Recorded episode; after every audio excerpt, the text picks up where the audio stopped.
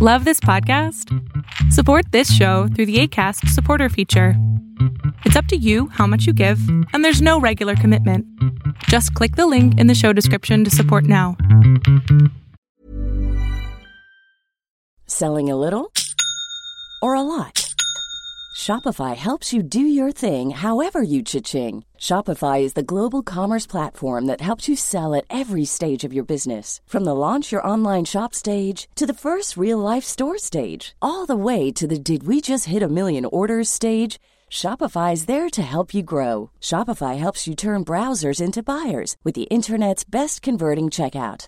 36% better on average compared to other leading commerce platforms because businesses that grow grow with Shopify. Get a $1 per month trial period at shopify.com/work. shopify.com/work.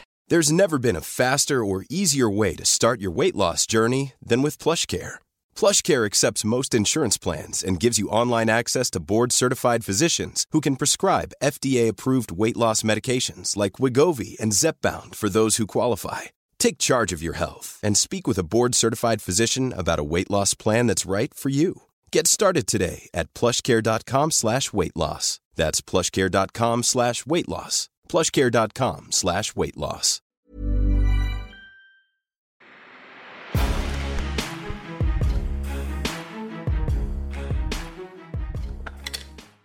Salamandras, lo que van a ver a continuación es una entrevista que le hago a la doctora Andrea Tirado Vázquez. Ella es la escritora de un libro que eh, se llama Fentanilo, sobredosis, suicidio y resiliencia. Está en Amazon. Es un libro que conmovió mi corazón. Ella conmovió mi corazón. Em, es un tema muy complicado. Hablamos de adicciones, hablamos de cómo prevenirlas, hablamos de cómo salir de ellas y sobre todo papá y mamá escucha muy bien lo que va a decir Andrea o la doctora Andrea porque habla muchísimo de cómo escuchar también a nuestros hijos cuando tienen problemas y el no escucharlos, las consecuencias que pueden llevar. Si te quedas hasta el final, hay un momento donde hablamos de Jesús y del cristianismo eh, y cómo ha tocado nuestras vidas. Solo si a ti te interesa hasta el final, va a estar también esa parte. Y creo que es muy oportuno que si tienes hijos o hijas, de verdad, no importa que sea una hora, hora y media de entrevista, escúchala completamente toda. Si puedes, incluso escúchala con tu esposa, esposo, porque vale la pena. Vale muchísimo la pena tener el conocimiento de lo que puede llegar a ser este tipo de drogas que no son para nada caras y están totalmente accesibles a cualquiera de las personas que estén en la calle. Entonces, dale el tiempo y continuamos. Y bueno, estoy aquí ya con la doctora Andrea, que además sé que estuviste con Mr. Doctor, mi querida Andrea. Estuviste haciendo, estuviste haciendo como una, ¿qué? Como turismo de todos los estados, hablando de este desmadre del fentanilo. a ver, em, empecemos por lo primero, ¿no? Por lo primero. ¿Qué te inspiró para escribir este libro? Eh, pues como lo dijo en mi, este, en mi introducción, en mi inicio, una de las grandes cosas que me inspiraron para escribir ese libro fue tomar psicoterapia contigo. Y eso, la verdad, fue, ha sido una de las principales cosas que para mí me ha dejado la terapia y ha sido algo maravilloso. Eh, también eh, la baja eh, tasa de supervivencia de las personas que llegamos a consumir fentanilo, que podemos contar nuestra historia. El 93% de las personas que consumen fentanilo fallecen en el primer año. El otro 4% queda con un déficit en donde tiene pérdida de sus facultades, eh, no solo mentales, sino físicas y su capacidad de eh, poder contar su historia. Yo soy de un 3% que por hoy estoy libre de consumo. Eh, ya casi voy a cumplir dos años. Oh, ha sido algo maravilloso, sobre todo la sensación de que yo pensé que los primeros meses yo pensé que iba a vivir siempre queriendo consumir y como peleándome con una lucha por ese deseo de consumo, pero ahora pues no tengo ganas de consumir, eh, las ganas se quitaron, pero eso no me, no me permite de todos modos a mí dejar de seguir en la lucha, tengo que seguir con todo mi, mi programa y mi proyecto eh, y mi patrón de vida, ¿no? Que, que ha sido algo que yo he descubierto en, en terapia, ¿no? Yo, yo he descubierto que tengo que hacer una serie de cosas durante mi día para poder mantenerme no solo en sobriedad, sino también en una sobriedad espiritual real, ¿no? Ok. Ahora, em, Andrea, este, digo, yo me atrevo a tutearte, ¿no? Porque ya nos tenemos un tiempo que nos conocemos. Em, Claro, esto no es una invitación a que todo el mundo te, tu- te tutee, ¿no? También que quede claro. Pero a mí sí me gustaría, la verdad es que indagar un poquito más en tu historia y, y preguntarte como cosas un poquito más profundas y espero que estemos abiertos a esto. Si no, no pasa nada, dime Adrián, esto no quiero hablar y no hay ningún problema. Aquí al final respetamos a nuestros invitados, ¿no? Y creo que eso es lo más importante. Pero a mí sí me sí. gustaría, a mí sí me gustaría entender algo porque eres una mujer educada, eres una mujer inteligente, eres una mujer que tiene una familia, eres una mujer que es anestesióloga, ¿no? Entonces sabe perfectamente los riesgos de, de este tipo de productos. Y antes de que me contestes esta pregunta, sí me gustaría que nos explicaras qué es el fentanilo, ¿no? Y por qué se, por qué se volvió como la droga. Porque no es, literalmente le quitó el, el- el- el éxito al crack, le quitó el éxito al cristal, le quitó el éxito, bueno, la marihuana no, porque eso sigue teniendo éxito, pero fue como las desplazó, como que dijo, con permiso, yo soy mejor. ¿Qué es el Claro. fentanilo entonces? O sea, por- ¿y, y, y para qué se usa? Digo, sé que no es para drogarse. No, definitivamente no. El fentanilo es un opioide sintético. Esto quiere decir que, eh, por ejemplo, la heroína es derivada del opio y es semisintética, ¿no? Pero toman una parte de una planta. El fentanilo es completamente sintético, se elabora en un eh, laboratorio. Sí, el hecho de que haya desplazado a otras drogas es porque su elaboración en realidad es sencilla. Su elaboración en un laboratorio es sencilla y es una elaboración económica, este, no es de alto costo. Eh, y la otra es que tiene un grado de adicción tremendo. Eh, yo te puedo decir que después del- de, tres eh, aplicaciones te vuelves adicto. Con solo tres aplicaciones. Sí, Ok, ¿cómo, cómo haces entonces eh, con, me refiero a los, pues, las personas que son operadas, que pues no les pasa esto? porque lo que sucede cuando mm, tú utilizas el, el fentanilo para anestesiar, Ajá. en realidad la persona no se da cuenta de la sensación del fentanilo. Eh, como se utiliza con, o- Mm. combinado con otros medicamentos, principalmente benzodiazepinas, eh, como el midazolam, que las benzodiazepinas, pues sabemos que son medicamentos que causan amnesia. Entonces, como se usan con estos medicamentos, tú pones primero el midazolam, causas una amnesia y luego aplicas el fentanilo. Entonces el paciente no recuerda qué sintió cuando se le aplicó el fentanilo. Y es para evitar el dolor, como un Es para opioide. evitar el dolor, es un analgésico potente, es un analgésico en la escala de los medicamentos del dolor, está en el eh, peldaño número 4, o sea que se utiliza para pacientes terminales también, aplicado a dosis muy pequeñitas pero los pacientes terminales en realidad se vuelven adictos al fentanilo, ¿sí? A dosis muy pequeñas.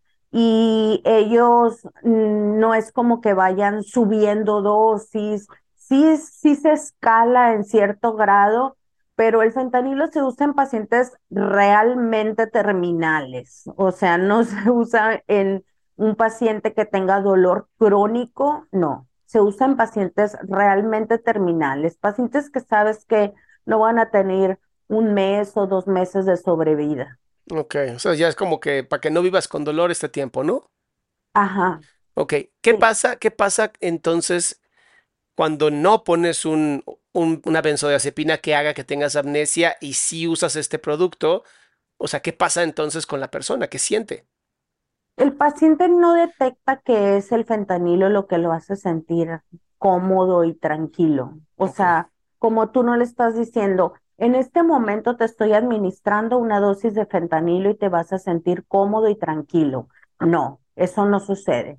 Tú simplemente lo administras y eh, pues ya, el paciente se tranquiliza, se le quita el dolor y, y ya no sucede, no lleva a más. Son pocos los pacientes este, que realmente eh, se vuelven adictos posterior a una cirugía o un evento quirúrgico. Son más los pacientes que son sometidos a varios eventos quirúrgicos en poco tiempo, por ejemplo, los pacientes de quemaduras, que se les tienen que hacer aseos cada dos, tres días durante meses. O sea, esos pacientes sí pueden llegar a hacerse adictos al fentanilo pero pues después se hace un, algo que es, que es la, el destete o se les va quitando eh, la dosis poco a poco y los pacientes dejan de, de utilizarlo sin problemas. O sea que también hay una carga entonces emocional para el uso y consumo de este tipo de productos, porque digo, Clarísimo que sí. si se lo puedes quitar a una persona que lo estuvo usando por meses, ¿no? Obviamente, pues Sí, una persona con adicciones, ¿no? Eh, pues es, hay que hablar entonces de una parte de un vacío emocional fuerte que requiere de este producto. Ahora, metiéndome un poquito con tu historia, ¿no? Y conociendo un poquito de ti, tú sabías de estos productos y obviamente sabes de otros a lo mejor más fuertes o más alucinógenos, o sea, pues tienes un alto conocimiento de qué sirve y qué no sirve como eres anestesióloga. claro que sí. ¿Por qué agarraste el fentanilo? Esa es la... Yo estaba posoperada de una cesárea que tuvo mu- muchas complicaciones. Mm, Eh, terminaron quitándome la matriz, haciéndome una histerectomía. Uy, Después hice unos abscesos que tardaron mucho tiempo en lograr controlarlos. Entonces estuve sometida a mucho dolor en muy poco tiempo. Yo tenía 10 días con dolor intenso y por más que yo le decía a mi esposo, le decía a los médicos, me decían, no, sí, vamos bien, este, los abscesos se están reabsorbiendo, vamos con más antibiótico y yo estaba canalizada porque me estaban pasando medicamento intravenoso, el antibiótico y algunos analgésicos potentes, pero no tan potentes como el fentanilo, ¿no? Eh, en un momento en el que yo estaba súper sumida mucho dolor eh, físico y mucho dolor emocional porque me sentía incapaz para cuidar a mi bebé. claro. Me sentía una, una madre incapaz de poder cuidar a su bebé.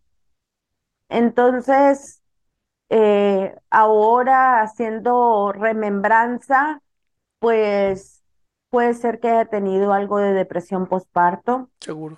¿sí? Y yo tengo mucho dolor, acudo a mi caja de medicamentos por un ketorolaco. O sea, mi mente era, me voy a poner un ketorolaco porque tengo mucho dolor. Una pregunta Sí. rapidísima, perdón por interrumpir, pero creo que va muy acorde a todo esto. En este proceso de tú haber dado a luz y estar pasando por todo esto, ¿podías dar leche materna o tampoco pudiste? Eh, podía a ratos. Ok, y, y luego tenía unas tiras reactivas que me medían antibióticos y me medían otro tipo de medicamentos para ver si había en la leche materna y si yo podía eh, dar pecho. uy, Entonces, si no podía, lo que hacía era que me extraía la leche y la tiraba. Y eso también para mí me causaba un claro, dolor muy fuerte. Sí, claro, estás hablando ya de, Entonces, que estás hablando de no poder fungir en absolutamente nada como mamá. Sí, me dolía mucho cambiarle de pañal, me dolía mucho cargarlo, este, había momentos en donde el dolor era tan, pero tan profundo que físico y emocional, te lo digo. Este dolor era tan profundo que yo, este, prefería dormirme y dejar a, a mi hijo que lo atendieran otras personas. Ya. Entonces voy a mi caja de medicamentos, quiero agarrar un ketorolaco y tengo ahí una, ah, pues tenía varias ámpulas de fentanilo con el que yo trabajaba y tomo una ámpula y la abro y me pongo, la, el ámpula trae 10 mililitros. Para dar una anestesia general utilizas aproximadamente media ámpula o, o tres cuartos de ámpula para iniciar la anestesia. Ok. Yo me puse dos mililitros. En realidad es una dosis muy bajita, Sí. Pero me hizo sentir tranquilidad, me hizo sentir bienestar, me hizo sentir que por un tiempo podía cargar a mi hijo, podía estar con él, podía eh, cambiarlo. Luego me medía, se supone que el fentanilo no atraviesa la, la leche materna, entonces me medía las tiras y no aparecía el fentanilo y entonces le podía dar pecho porque no me dolía nada, no me sentía mal, estaba súper tranquila. De hecho, tengo una foto y es impresionante que tengo una foto del día que me puse fentanilo. Estoy abrazando a mi hijo, le estoy dando leche y en mi cara hay una expresión de satisfacción y de placer. Claro. Una pregunta, ¿cuánto duran dos mililitros de fentanilo en la sangre y en el efecto? Como unas tres horas al principio, ¿no? Úchale. O sea, cuando mi cuerpo todavía no estaba acostumbrado y todavía no generaba tolerancia. Entonces fueron tres horas donde fuiste otra vez tú. Sí, Ya. Ok, pero supongo que ahí es donde empieza el terror, ¿no? sí, porque pasaron dos días, a los dos días vuelvo a tener, o sea, pasó el efecto del fentanilo y fue así como que, pues bueno, ya pasó, este, o sea, qué padre que viví esta experiencia de poder estar con mi hijo. Eh, pues lo que sigue, pues ojalá que esto siga pasando, que los medicamentos sigan haciendo su efecto y yo, pues ya, a seguirle. Y a los tres días vuelvo a sentir esta sensación en donde me siento mal y, entonces digo, no pasa nada, otros dos mililitros no me va a pasar nada. No es como que ya por eso voy a ser adicta ni nada. Son dos mililitros, se me hace muy fácil porque estoy canalizada, o sea, yo tenía una vía ya por donde administrarme el medicamento, no era como que me tenía que inyectar. Este, ay, no pasa nada y órale, ahí va otra vez. Claro. Y viví otras tres horas así de súper emoción con mi hijo, súper padre, con mi otra hija. Este, tengo fotos de ese momento. O sea, mm, era algo así como maravilloso el poder ser mamá Claro. súper bien. Sí, claro, claro, claro. Tú lo vuelves a hacer, vuelve a pasar todo esto. Y tú todavía ahí no hay tolerancia, todavía sin problemas, todavía funciona, sigues con tus medicamentos para el dolor. Sí, ¿Cuándo empieza a haber un problema entonces?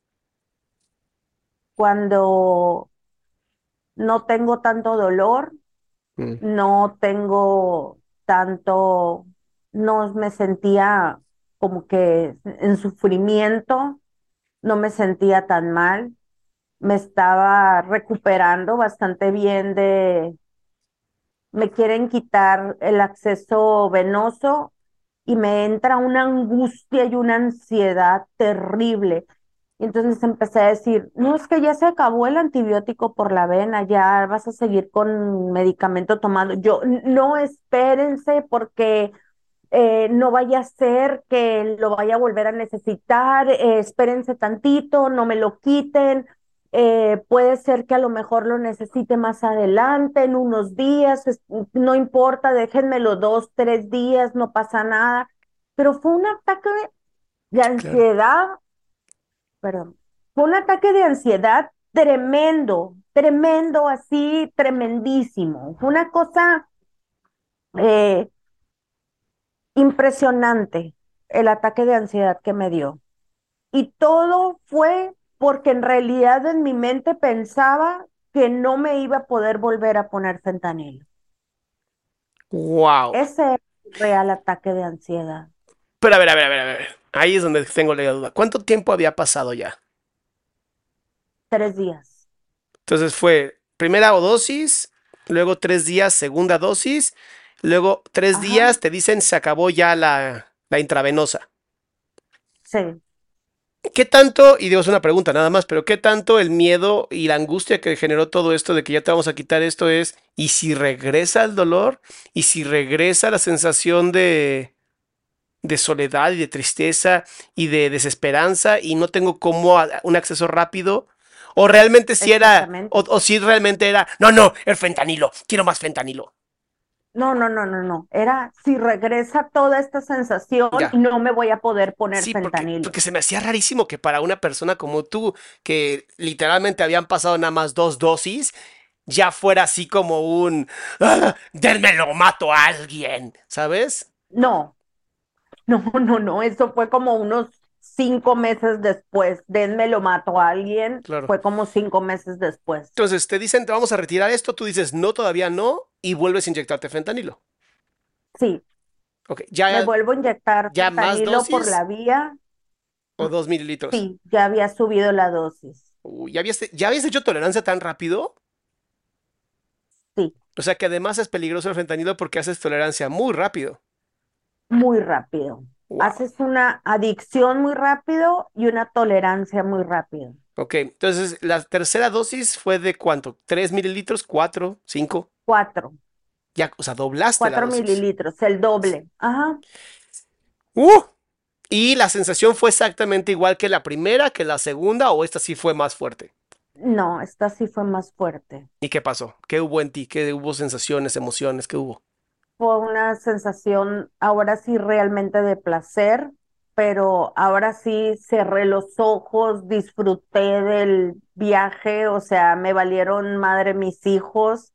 O sea, qué madre ni qué madre, o sea, ya no me importó si mi hijo estaba bien o estaba mal, o de, tenía encargado, a mi hija también y yo disfruté el viaje porque según yo iba a ser mi último viaje porque me iban a quitar la intravenosa. Justo te iba a preguntar eso, te, te iba a preguntar. Y no fue así como que te inyectaste un poquito más como de, pues ya, mira, es el último, chingue su madre. Sí. ok. Em, después de eso, ¿qué pasó? ¿Sí se quitó ya la intravenosa? Sí, me quitaron la intravenosa y más o menos como a la semana empecé con mucha ansiedad, eh, sentía, yo ya relacionaba mi ataque de ansiedad con me voy a poner fentanilo y se me va a quitar. Ya. Ok. Entonces, eh, pero ahora ya no tenía vía. Entonces, ahora tenía que averiguar cómo le iba a hacer para ponérmelo sin vía. Ok. Entonces, esa fue la primera vez que me inyecté. Qué bueno, para un médico, anestesiólogo, encontrar la vena no debe ser nada fácil, ¿verdad? Así de, a ver, rápido, quita, échale para acá, papá, y como la heroína. Ok. Sí. Ok, entonces fue a la semana. A la semana. A la semana. O sea, aguantaste todavía siete días más y empezó ya a haber crisis de abstinencia. No, no me empezó la crisis de abstinencia como tal, Ok. pero sí relacionaba como una situación en la de que mm, me siento frustrada, o sea, frustradita, con ansiedadcita, o sea, todo era un cuadro chiquito y yo, ah, se me quita con fenta. ¿Sí me explico? O sea, era así ya. Pero el problema fue cuando se No, se me acabó el Fenta. ah, claro, es que ya habías, ya habías hecho 8 mililitros, te quedaban dos de una ampolleta. Ajá, y tenía otras cuatro. O sea, todavía tenías entonces 42 mililitros de fentanilo. Sí, Ahí pero es ya cuando- para ese, ya para ese entonces ya me estaba poniendo todos los días. oye, Andrea, pero ya, ya te, ya ahí es donde te empiezas a volver matemática, ¿no? Así, Sí. tantos mililitros, tanto por tiempo, tantas horas. Sí, Ok, súper matemática. Súper entonces, matemática, me va a durar tanto tiempo, mejor me pongo tres en vez de cuatro, eh, luego veo el efecto de tres y resulta ser que no es tanto, entonces me vuelvo a poner cuatro, después me empieza a dar miedo y digo, ya voy por cinco, este, se me va a acabar el medicamento, no voy a poder acceder a más, no estoy trabajando, estoy incapacitada, este eh, no le puedo robar chorritos a los pacientes, este, que fue lo que empecé a hacer cuando regresé a trabajar, que yo daba una anestesia, terminando la anestesia, nosotros desechamos lo que resta del, del medicamento que no utilizamos. Y entonces yo los guardaba y los guardaba y los guardaba y entonces me hacía de, de, de medicamento, pero rápidamente cambié de el fentanilo de grado médico al fentanilo de la calle.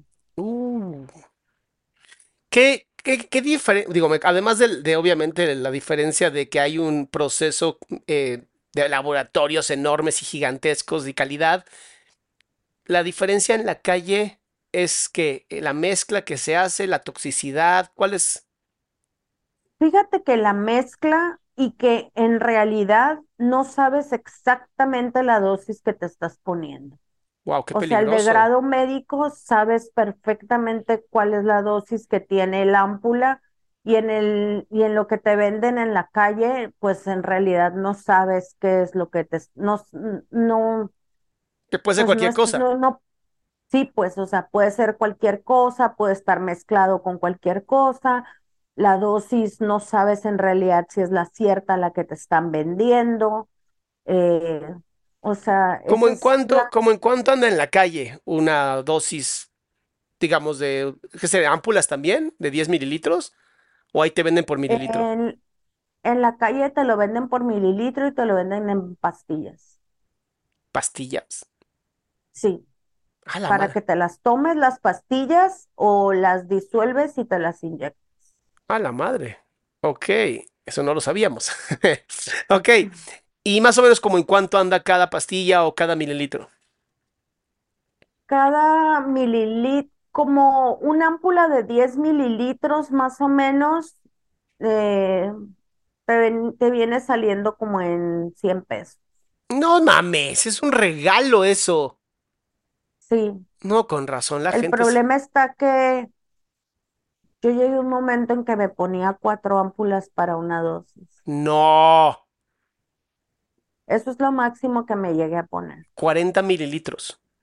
40 mililitros. Ok, yo tengo una pregunta que posiblemente sea muy estúpida, pero ¿no te puedes morir por una sobredosis? Claro, ¿Y luego?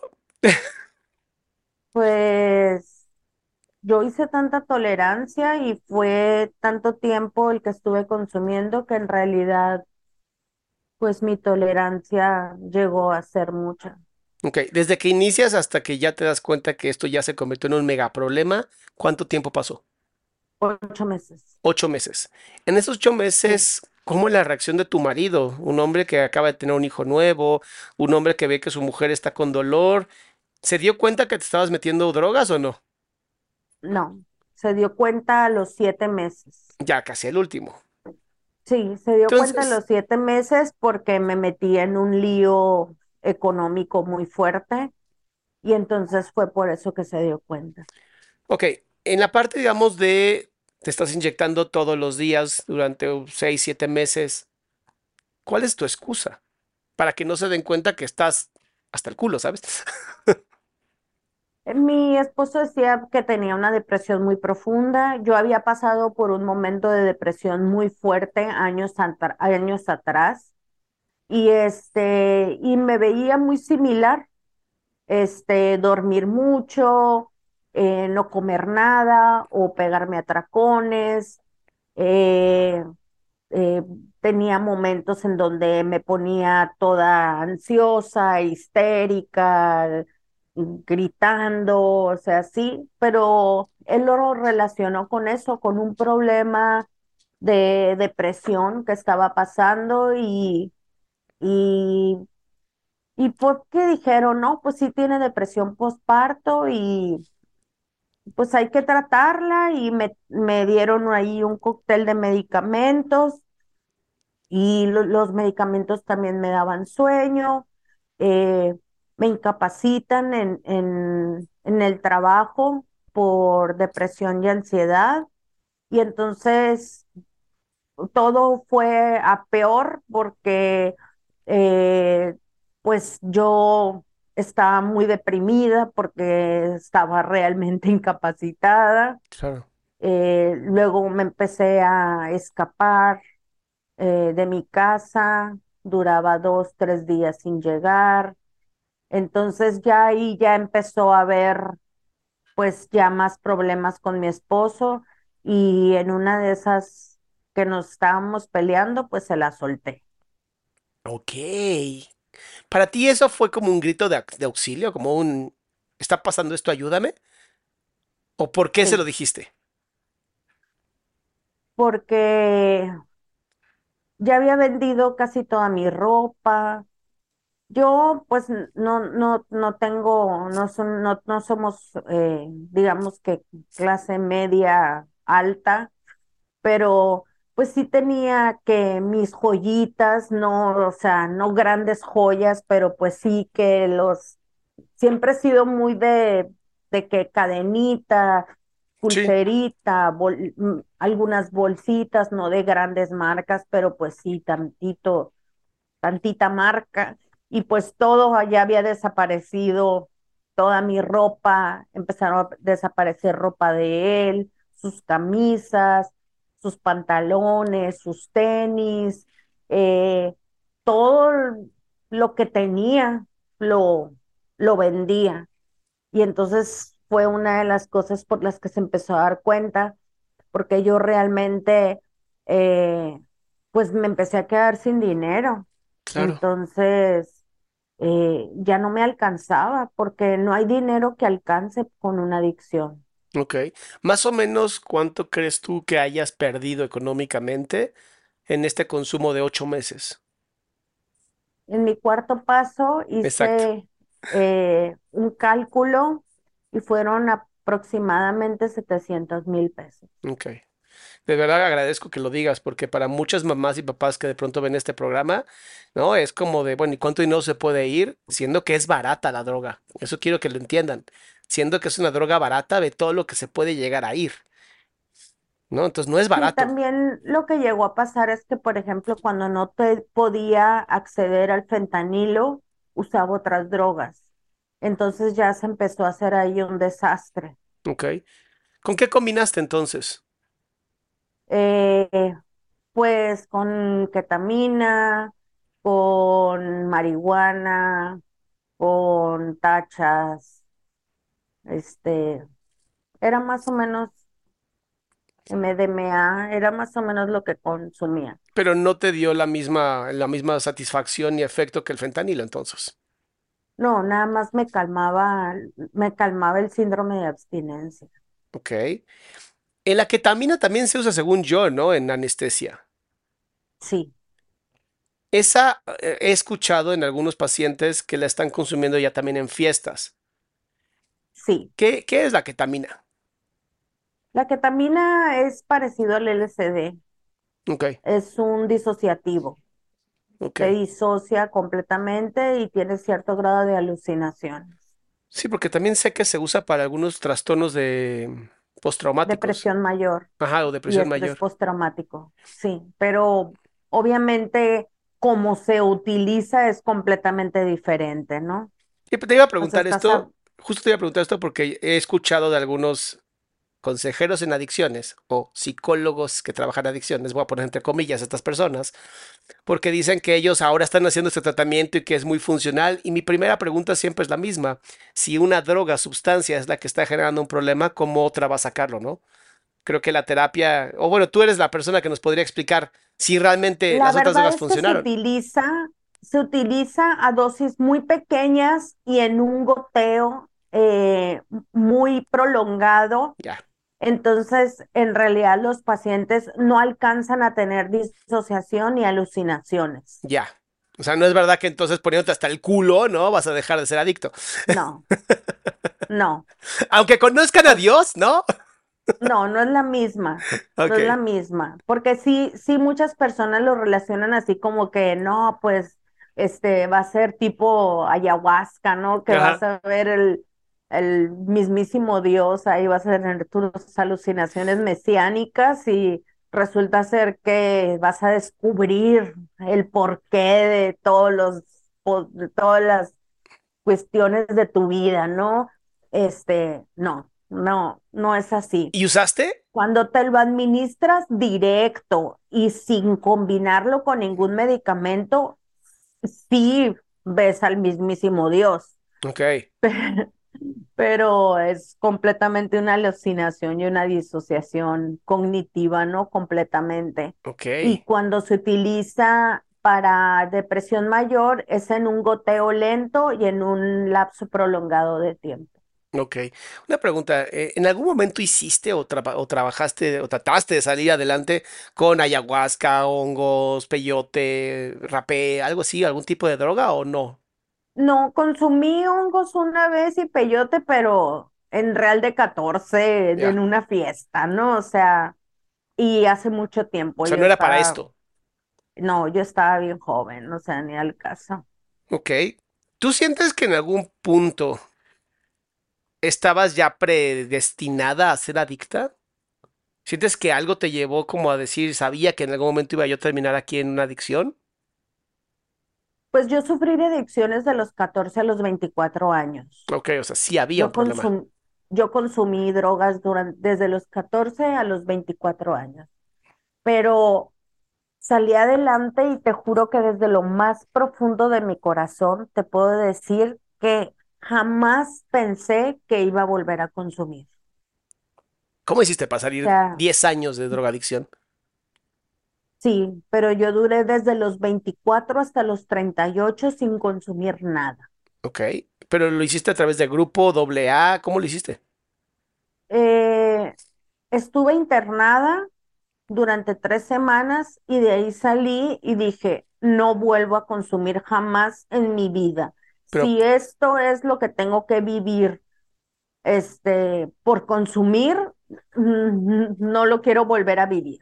Y este, y la verdad es que estuve súper concentrada en mi carrera, súper concentrada en formarme como anestesióloga. Eh, hice un cúmulo de eh, pues congresos, iba a todos los congresos habidos y por haber, publicaba artículos, era súper metida en mi, en mi, en mi profesión. Eh, tuve pues reconocimientos en la Facultad de Medicina, cantaba en un grupo. eh, de música de rock de los 60s y los 70s, me encantaba. Y, y, o sea, viví para eso, viví para mi carrera, viví después, conocí a mi esposo en la especialidad, nos casamos, eh, teníamos una relación muy bonita, ahora la, la estamos volviendo a reconstruir, ¿no? Porque obviamente que sufrió mucho, pero... Mm, después eh, me hice asesora de maternidad porque quería ser mamá. Fui mamá de un- tengo una niña de, de ocho años y un niño de seis. Eh, era asesora de maternidad, asesora de lactancia, asesora de porteo, o sea, to- todo siempre lo he llevado a un nivel así exacto. como que full, ¿no? Y, y pues no, nunca pensé que fuera a volver a consumir. Ok, una pregunta. ¿Qué lleva a una niña de 14 años a empezar a consumir y qué fue lo con lo que empezaste a consumir? Porque según yo, todos empezamos con alcohol. Yo empecé con alcohol, Ok. rápidamente me pasé a la cocaína y a la marihuana. Wow. Eh, Esas son malas amistades, un ¿verdad? Sí, tiene mucho que ver las amistades, definitivamente tienen mucho que ver las Sí, amistades. porque a ver, una niña de 14 años, ¿cómo diablos va a encontrar marihuana y cocaína? ¿No? Alcohol es muy fácil.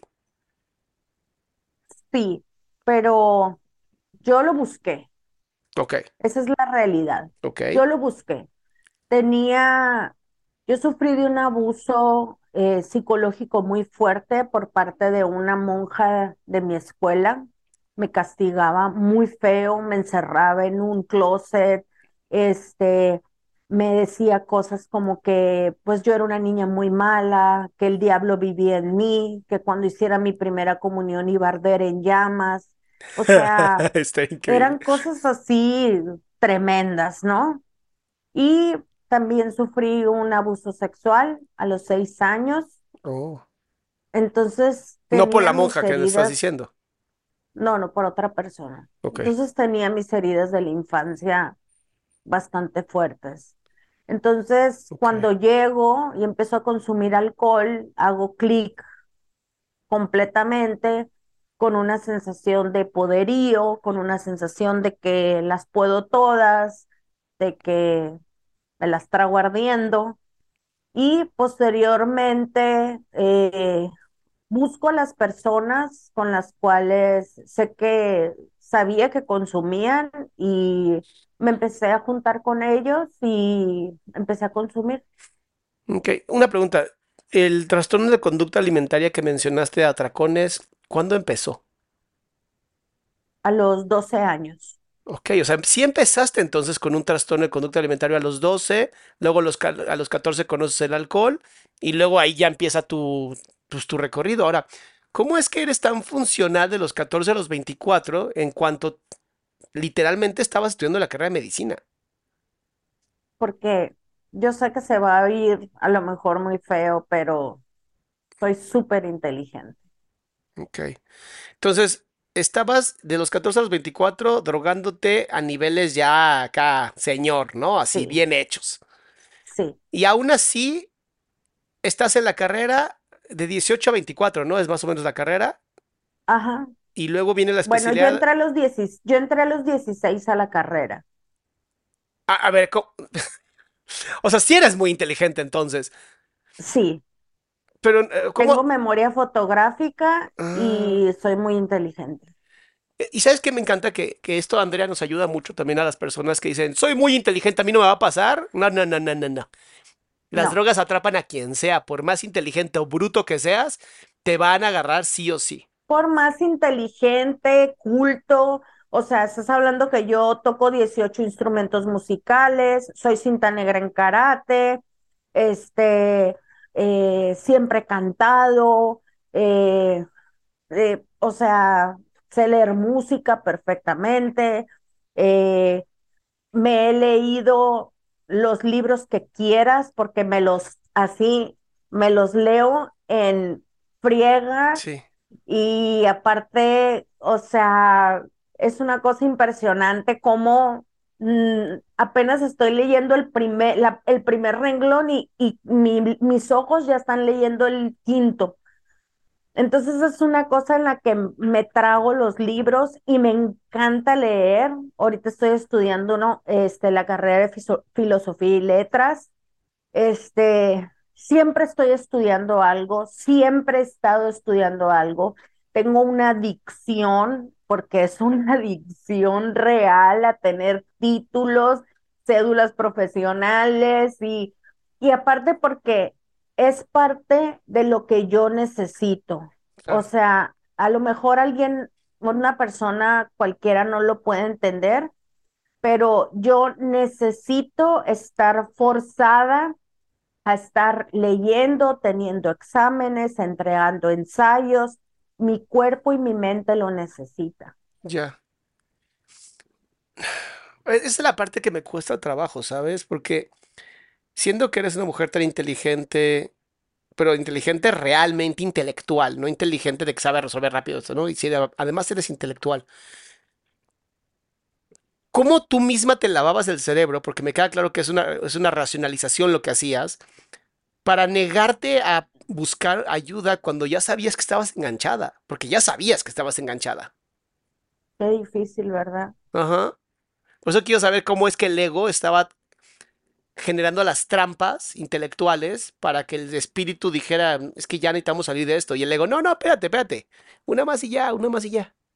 Exactamente, una masilla, una masilla y una masilla.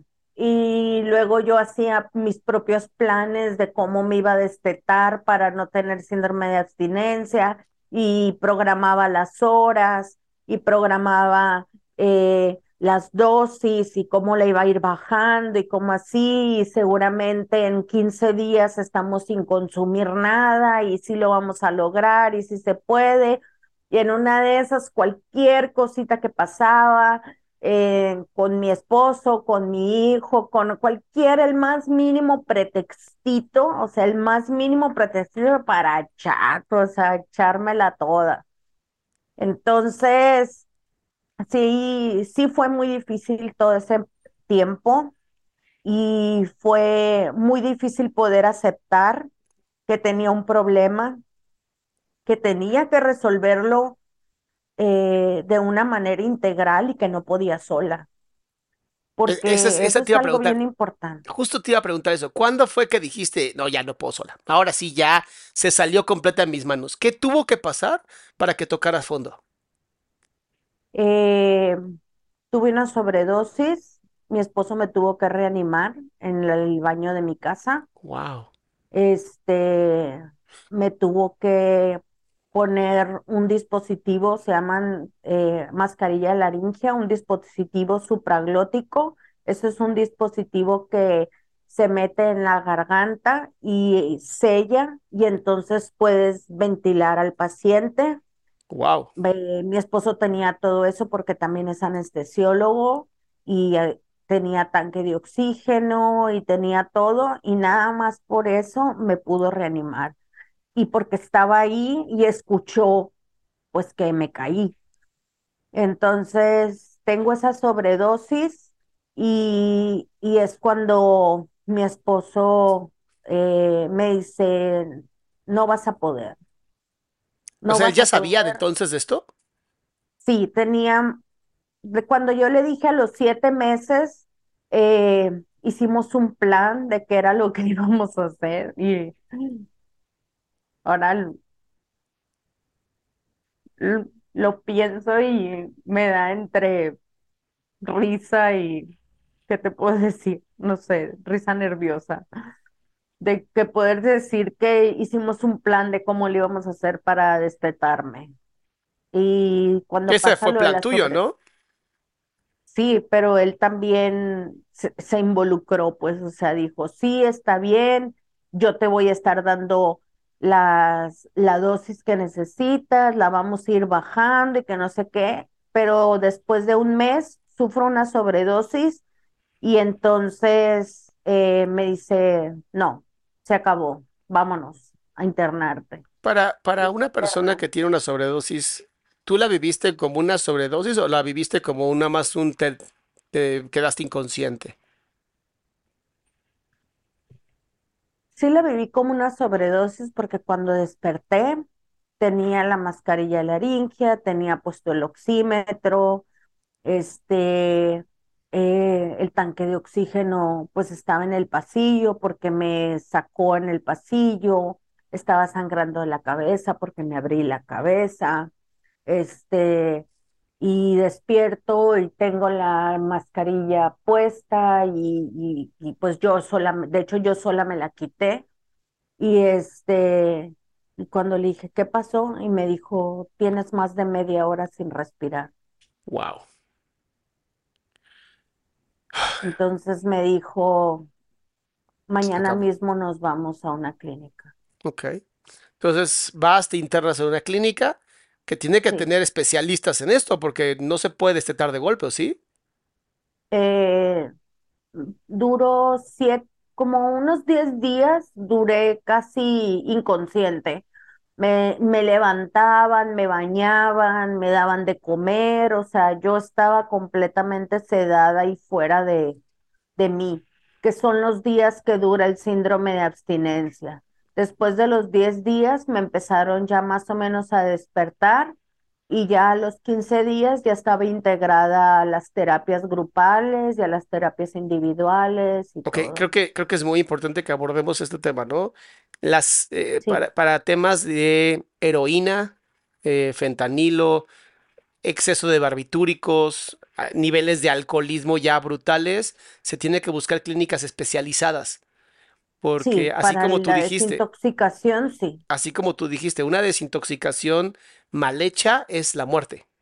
Sí, te puedes morir de un síndrome de abstinencia. Em, Explícanos como médico por qué alguien se puede morir eh, el- por el uso de eh, opioides. O sea, ¿qué pasa en el cerebro que literalmente te matas y te los quita de golpe? Eh, empiezas a tener más que nada eh, sintomatología que se llama vasovagal. Esto quiere decir que tu corazón late muy despacito y luego de repente empieza a latir muy fuerte. Tienes supersudoraciones, dolores musculares horribles, así como el tétanos, te dan así unas contracturas musculares fatales, eh, te lloran los ojos, estornudas, te puedo decir 50 veces en casi que una vez por segundo, Wow. este, y eso causa mucho cansancio a nivel del tórax, este, eh, tienes cambios en los patrones de respiración, de repente, de repente respiras muy despacito y de repente como que se te olvida respirar. Mm, Eh, eh, en el cerebro empiezas a sentir como que no puedes ver bien, luego ves borroso, eh, luego sientes como si te, te hubieran sacudido la cabeza, así un dolor de cabeza horrible, eh, pues el lagrimeo, eh, también eh, la, por la nariz te sale como si, así como si tuvieras una alergia, como mucho moquito, pero es agua, eh, náuseas, vómito, diarrea, pero te estoy hablando que todo al mismo tiempo. Sí, O sí, sí. sea, te puedo estar contando todos lo- los síntomas, pero está sucediendo todo eso a una intensidad muy importante al mismo tiempo. Ya, te estás descomponiendo en vida. Sí, Wow, sí debe ser un infierno vivir algo así. un infierno. Ok, entonces a ti te sedaron durante los primeros 10 Sí, días. sí, Wow. Ok. Cuando termina esto, pasas a grupo. sí. ¿Qué empiezas a notar en, en el grupo? ¿Qué empiezas a sentir tú? Porque pasar un infierno 10 días así, ¿en qué piensas? ¿Qué reflexionas sobre tu vida? Pues de hecho, yo no sufrí los 10 días así. Yo sufría ese tipo de síndromes de abstinencia cuando estaba consumiendo y quería dejar de consumir o no podía consumir. Oh, Eso era lo que me pasaba y lo que me obligaba a seguir consumiendo. claro. Pero en la clínica, en la desintoxicación, no sufrí todo eso porque precisamente me tenían con todos los medicamentos eh, suficientes para que yo pudiera estar sedada, para que no tuviera toda esta sintomatología y pudiera estar tranquila. Una pregunta. eh, eh, La gente que usa metadona, ¿no? Para contrarrestar los efectos de los opioides. Yo sé que es para toda la vida. sí. ¿Tú estás hoy con esto, con metadona? No, yo estoy con un implante de naltrexona. Ok. Ese es el que también usan también para personas con alcoholismo, ¿no? Sí, Ok, en Estados Unidos, en México no. ok. En este implante, ¿qué hace en ti? Eh, disminuye la sensación de necesidad de droga. ¿Pero es para siempre? No. Ok, De hecho, eh, empezamos con seis tabletas, seis implantes, eh, y ahorita vamos con dos. ok. Estamos a punto de cumplir los dos años y eh, pues esperemos Eh, yo creo que en unos dos meses hacemos la prueba de ya dejarme sin, sin implante. Wow. Una pregunta, ¿cu- ¿cuánto cuesta cada implante? Porque se debe de ser caro. Como 20 mil pesos y dura entre tres a cuatro meses. Y tú necesitas dos ahorita, Eh, sí, más las pastillas o ya no. no, no, sí tomo medicamento psiquiátrico, ¿no? Sí estoy tomando Pero no el, no psiquiátrico, el. pero no naltrexona tomada, no. Ok, ok, ok. O sea que, digo, qué bueno que estás diciendo todo esto, Andrea, porque sí la gente tiene que entender que no es como que dejo de consumir y se acabó, sino que es un proceso No, larguísimo. O sea, llevas dos años y fueron solamente ocho meses. fueron ocho meses de consumir, dejé de consumir y tuve varias recaídas, pero no recaídas así súper graves, porque mi esposo pues ya estaba súper atento, entonces luego, luego actuaban, ¿no? Eh, primero estuve internada 45 días, mm, salgo de la clínica y recaigo a las tres semanas y al mes ya estaba dentro de la clínica otra vez y me internaron 120 días. Pues sí, te llevas un ratote. este, sí, la verdad es que eh, mi médico psiquiatra es un crack para lo que es el trastorno dual, porque lo que no hemos comentado es que tengo trastorno límite de la personalidad, este, o borderline, como le quiera, como quieran que se oiga más bonito, TLP para los que son muy mamones. LP, este, Que es y 70%, ¿no? De las personas con adicciones tienen algún tipo de trastorno dual. Pero lo tuyo ni siquiera es dual, es tripartito. tri- es tricuatri, Sí, o sea, porque tienes trastorno de conducta alimentaria, obviamente ansiedad, ¿no? Es brutal la ansiedad que tú manejas, por eso esta capacidad que tienes de usarla a tu, a tu favor, ¿no? El trastorno límite de la personalidad y bueno, la adicción, o sea, tú sí tienes cuatro. O sea, sí, digo, agradezco que tú te llevaste dos seguramente a otros cabrones, ¿no? Pero, sí. pero qué importante, qué importante es esto que estás diciendo, ¿no? De no solamente se trabaja la adicción, eso es estúpido. Hay que trabajar a la persona completa, todo lo que hay detrás. Sí, yo, yo tengo eh, mis pilares de trabajo. Eh, el primero es eh, la cuestión física. Estoy con un psiquiatra, estoy con un internista, con un endocrinólogo, porque también hay que trabajar los estragos del consumo. Yo quedé con una eh, resistencia a la insulina, hipotiroidismo. Eh, entonces tengo que trabajar, o sea, tengo que atenderme eso y estoy en manejo psiquiátrico, eh, est- emocional, estoy en terapia, tengo terapia con, con una terapeuta una vez a la semana y con otro terapeuta una vez al mes. ok, Eh, voy a grupo de doble A todos los días, bien. todos los días. De lunes a domingo.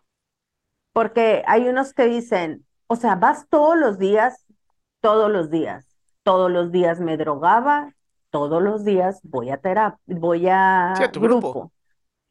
Este, eh, la cuestión eh, mental, eh, hago ejercicio, medito, eh, aunque a veces me dé mucha flojera, tengo que hacer ejercicio. Este, ahorita estoy aprovechando el verano y estoy nadando.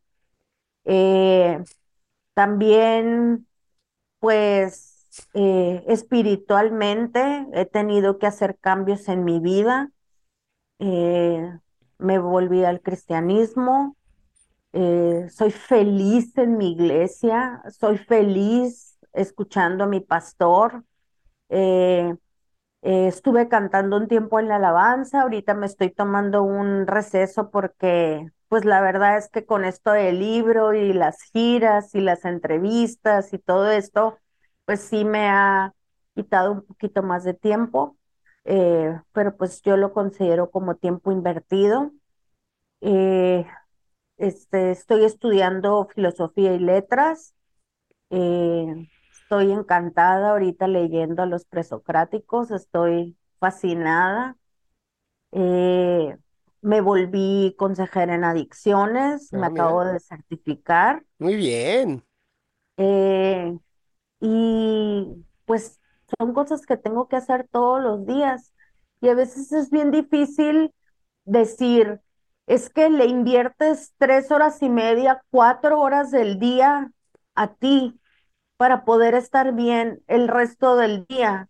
Pues sí, para dormir bien, eso es- no me desvelo, siempre duermo súper bien, eh, no veo porquerías ni en la tele, ni en los canales de redes sociales, ni nada, porque, o sea, cosas que me hagan sentir mal, no, no, no las, no las veo.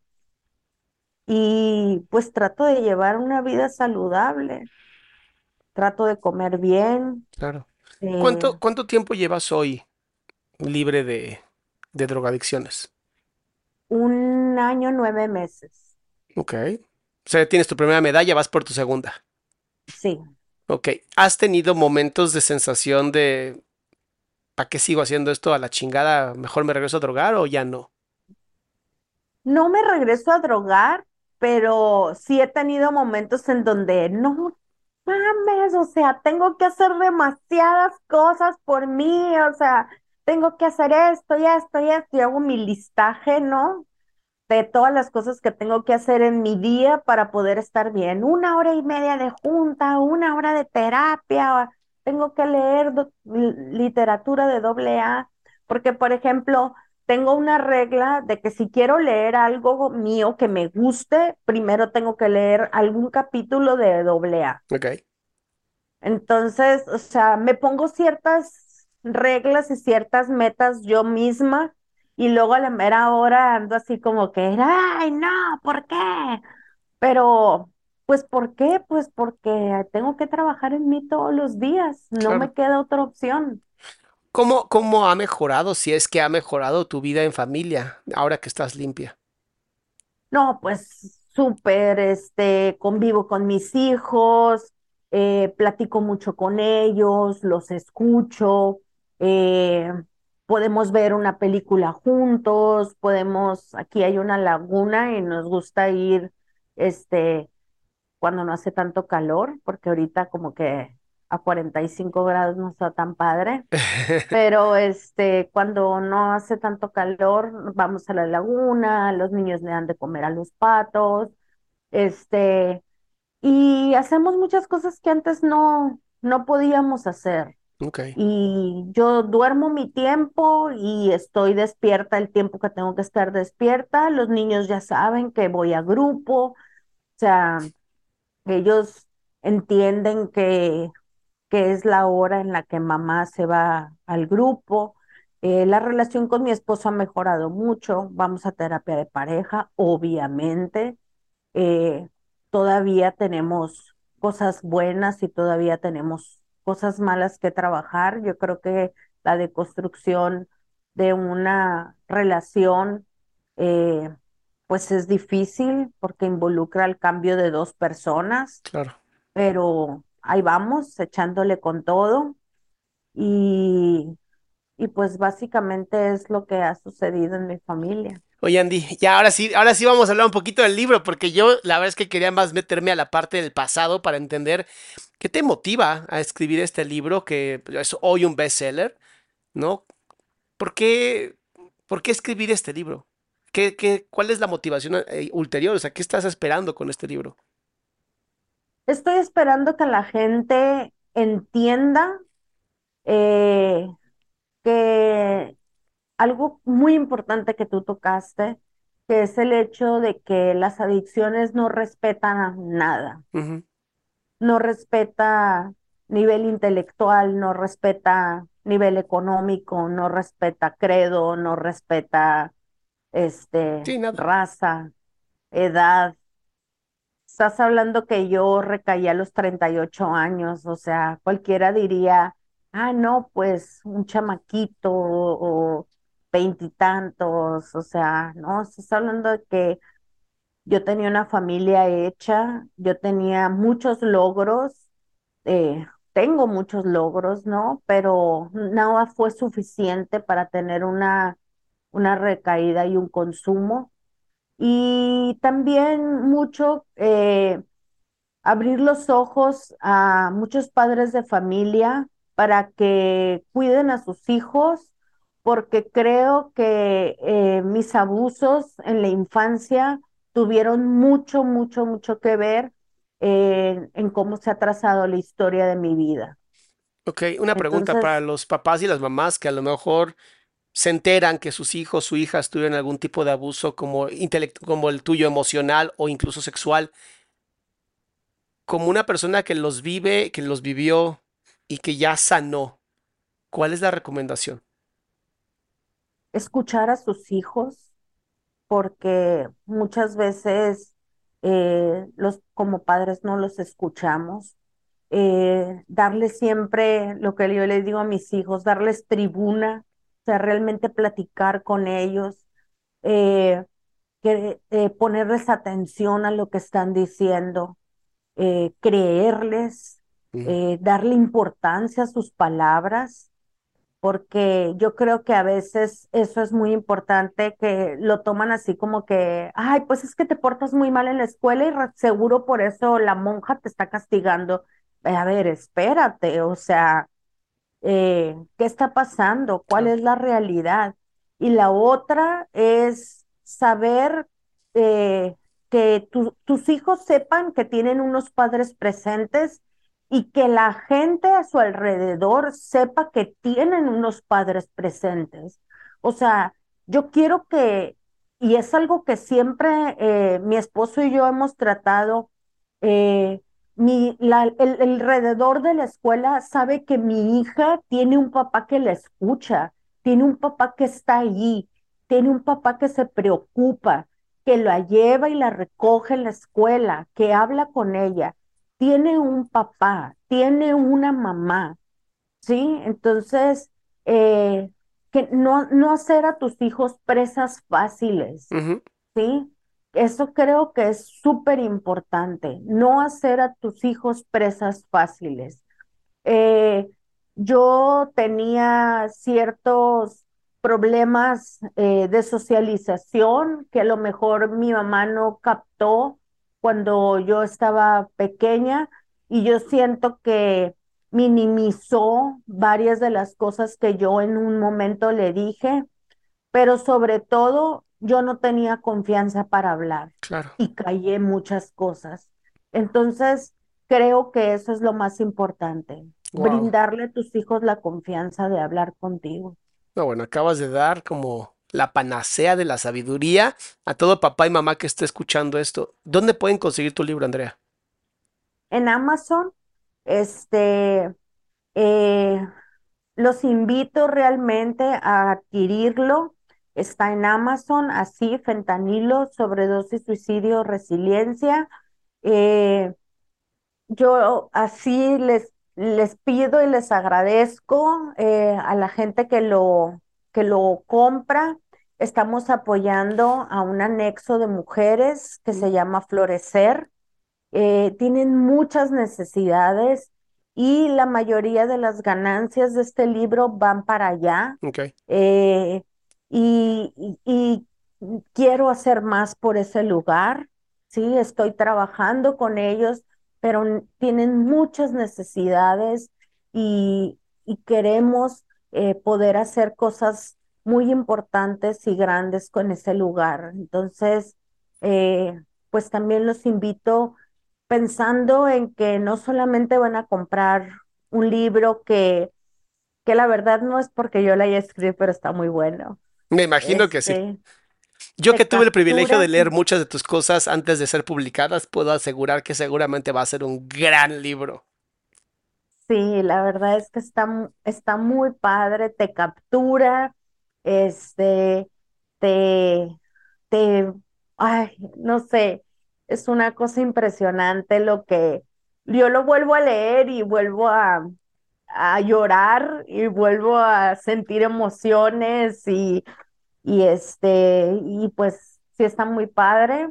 eh, te lo dedico a ti, que es algo muy importante, eh, porque tú me diste eh, muchas de las herramientas que yo necesitaba para poder soltarme a escribir y sobre todo para atreverme a romper el silencio. ¿Cuán- ¿Cuántos, cuántos este, cuadernos habremos escrito tú y yo? Como cuatro o cinco, ¿Cuántos ¿no? cuadernos? Yo creo que como unos seis más o Sí, menos. me acuerdo, me acuerdo que me escribías, escribías y le dabas y le dabas y le dabas horas. Oye, yo ya digo, ya, esto es pilón, honestamente, ya no tiene nada que ver con la entrevista, pero yo, te, yo por metiche, honestamente. Cuenta, cuéntame, a mí si quieres, ya si los demás ya se fueron, no pasa nada, pero cuéntame, ¿cómo fue tu conversión al cristianismo? Porque andabas bien lejos de Dios. Muy lejos. Súper lejísimos de Dios andaba. Digo, Este, espero me que tengas tiempo, Andrea. Yo no sé si te estoy quitando tiempo, pero No, no, no, para nada. ya que estamos. Me invitan a una iglesia cristiana. Ajá. Este, no voy cuando me invitan. eh, me vuelven a invitar a la misma otra persona. eh, no voy cuando me invitan. Y un día estaba así acostada en mi cama un domingo y abrí los ojos y vi la hora y dije, falta una hora para que empiece el servicio. Voy a ir. O sea, fue así un, como si algo me hubiera jalado así de mi cama y me hubiera dicho, ve al servicio. ¿Ya estabas libre de adicciones? Eh, sí, Ok, ok. Entonces, sí, eso te pero movió y dijiste, voy a ir. tenía como tres meses que no consumía. No, pues ya son tres meses, ¿no? Ya. Entonces vas, Sí, ¿y qué pasa? acababa de salir, tenía poquito que había salido de la clínica. Ok. De hecho, el servicio era en un lugar muy chiquito, había muy poquita gente porque estábamos en plena pandemia y se transmitían por, por eh, Zoom los servicios y solamente dejaban entrar unos cuantos. El caso es que sobre todo dejaban entrar a las personas de primera vez. Entonces llego yo, entro, este, empiezan a tocar las alabanzas y, y, y yo así con, como con algo en el corazón, así que decía yo, pero ¿qué me, qué está pasando? O sea, ¿qué me, qué, qué estoy sintiendo, no? Y luego empieza a dar la prédica el pastor y digo yo, o sea, no puede ser posible. Alguien fue y le dijo, ¿sabes qué? Va a venir una morra súper darqueta, este, mega drogadicta, alcohólica, que anda en un chorro de problemas, que su vida se le está desmoronando, así es que háblale. Y fue una cosa impresionante como, o sea, fue para mí la prédica, fue para mí, completamente fue para mí.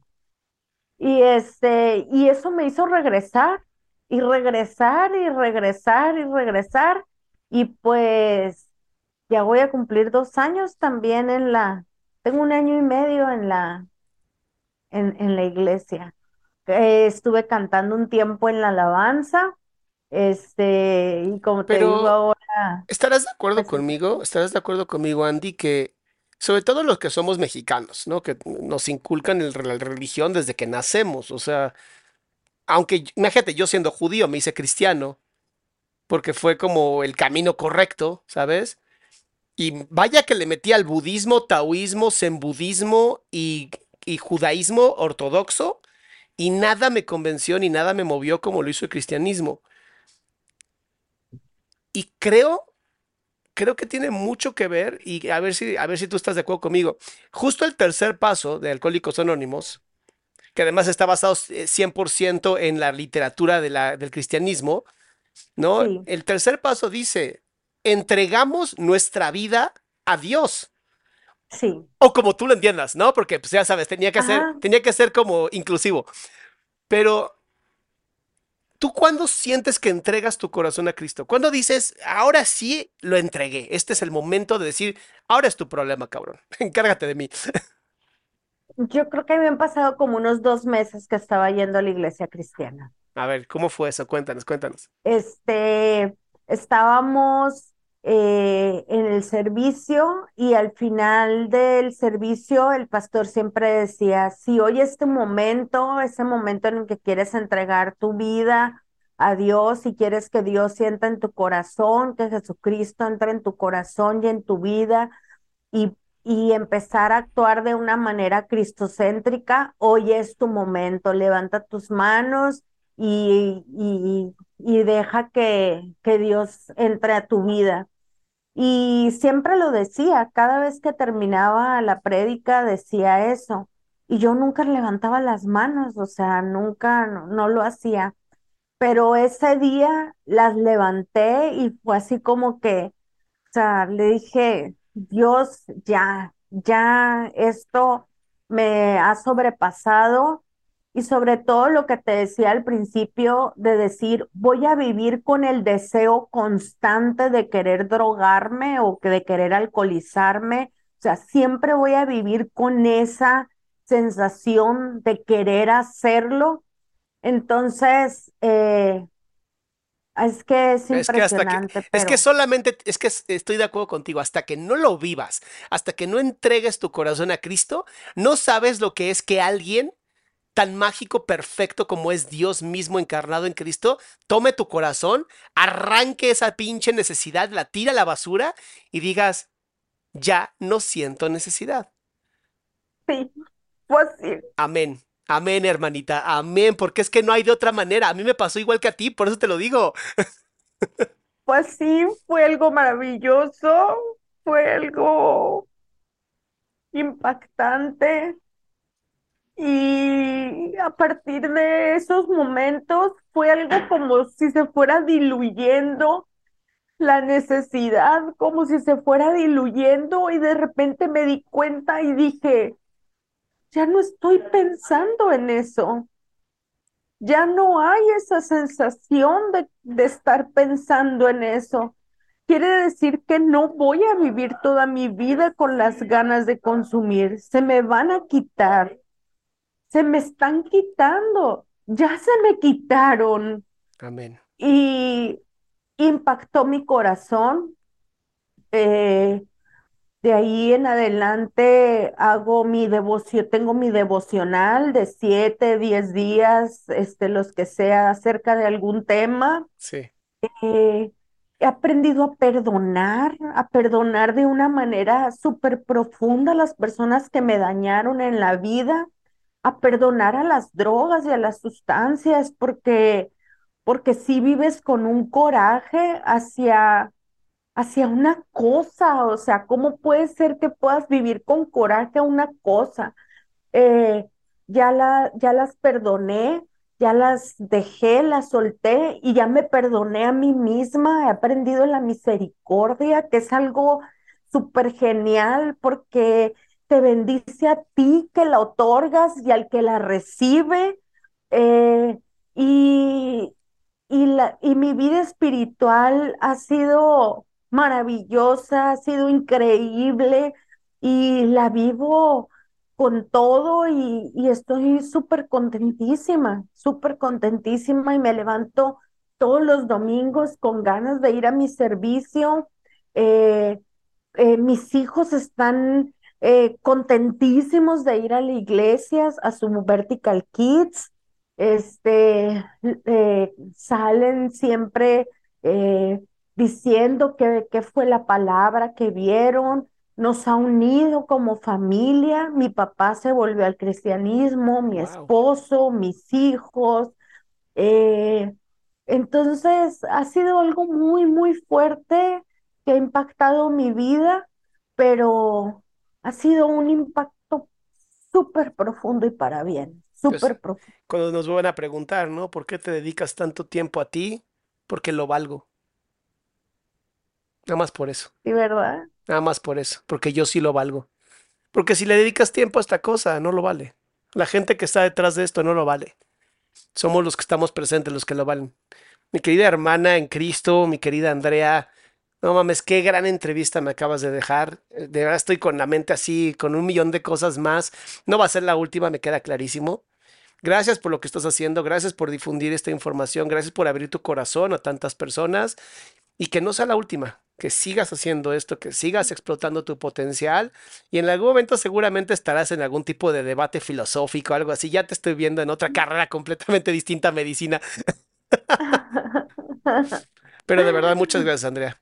Muchísimas gracias por tu espacio, muchísimas gracias por haber, haberme brindado esta entrevista, muchísimas gracias por poder eh, hablar contigo. Sabes que siempre te he dicho que te admiro desde lo más profundo de mi mente y de mi corazón.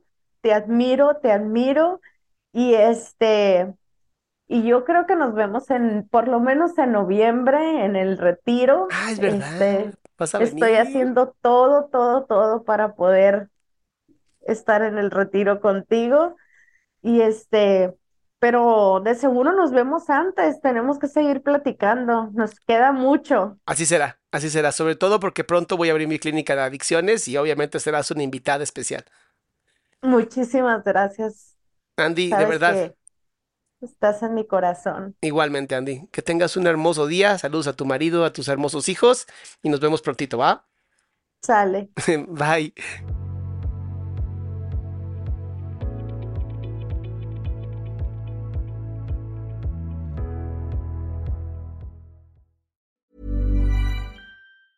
Ever catch yourself eating the same flavorless dinner three days in a row?